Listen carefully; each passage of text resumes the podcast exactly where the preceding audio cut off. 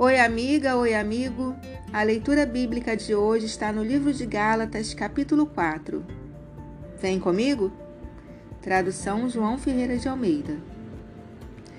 Digo, pois, que durante o tempo em que o herdeiro é menor, em nada difere de escravo, posto que é ele senhor de tudo. Mas está sob tutores e curadores até o tempo predeterminado pelo Pai. Assim também nós, quando éramos menores, estávamos servilmente sujeitos aos rudimentos do mundo. Vindo, porém, a plenitude do tempo, Deus enviou seu Filho, nascido de mulher, nascido sob a lei, para resgatar os que estavam sob a lei, a fim de que recebêssemos a adoção de filhos.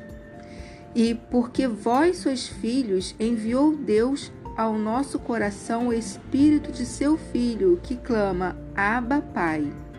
De sorte que já não és escravo, porém filho, e sendo filho, também herdeiro por Deus.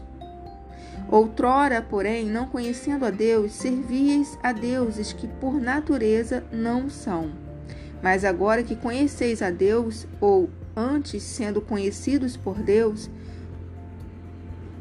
como estáis voltando outrora vez aos rudimentos fracos e pobres, aos quais de novo quereis ainda escravizar-vos. Guardais dias e meses e tempos e anos, receio de vós, tenha eu trabalhado em vão para convosco. Sede qual eu sou, pois também eu sou como vós. Irmãos, assim vos suplico, em nada me ofendestes. E vós sabeis que vos preguei o Evangelho a primeira vez por causa de uma enfermidade física. E posto que a minha enfermidade na carne vos foi uma tentação, contudo, não me revelastes desprezo nem desgosto. Antes, me recebestes como anjo de Deus como o próprio Cristo Jesus, que é feito, pois, da vossa exultação. Pois vos dou testemunho de que, se possível fora, teríeis arrancado os próprios olhos para nos dar. Tornei-me, porventura, vosso inimigo por vos dizer a verdade?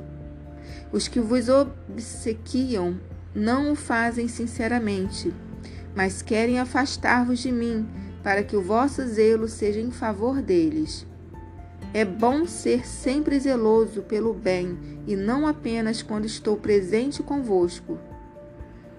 Meus filhos, por quem de novo sofro as dores de parto, até ser Cristo formado em vós.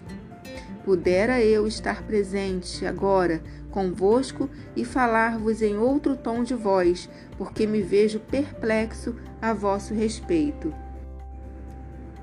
Dizei-me vós, os que quereis estar sob a lei, acaso não ouvis a lei? Pois está escrito que Abraão teve dois filhos, um da mulher escrava e outro da livre. Mas o da escrava nasceu segundo a carne, o da livre mediante a promessa.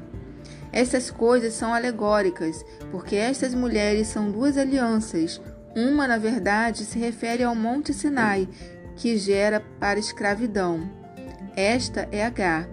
Ora, Agar é o nome Sinai, na Arábia, e corresponde a Jerusalém atual, que está em escravidão com seus filhos. Mas a Jerusalém lá de cima é livre, a qual é nossa mãe, porque está escrito: Alegrate, alegra-te, ó estéreo, que não dás a luz, exulta e clama, tu que não estás de parto porque são mais numerosos os filhos da abandonada que os da que tem marido. Vós, porém, irmãos, sois filhos da promessa, como Isaque. Como, porém, outrora o que nascera segundo a carne perseguia o que nasceu segundo o Espírito, assim também agora. Contudo, o que diz a Escritura?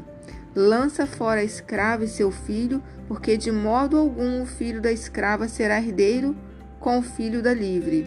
E assim, irmãos, somos filhos não da escrava, e sim da livre.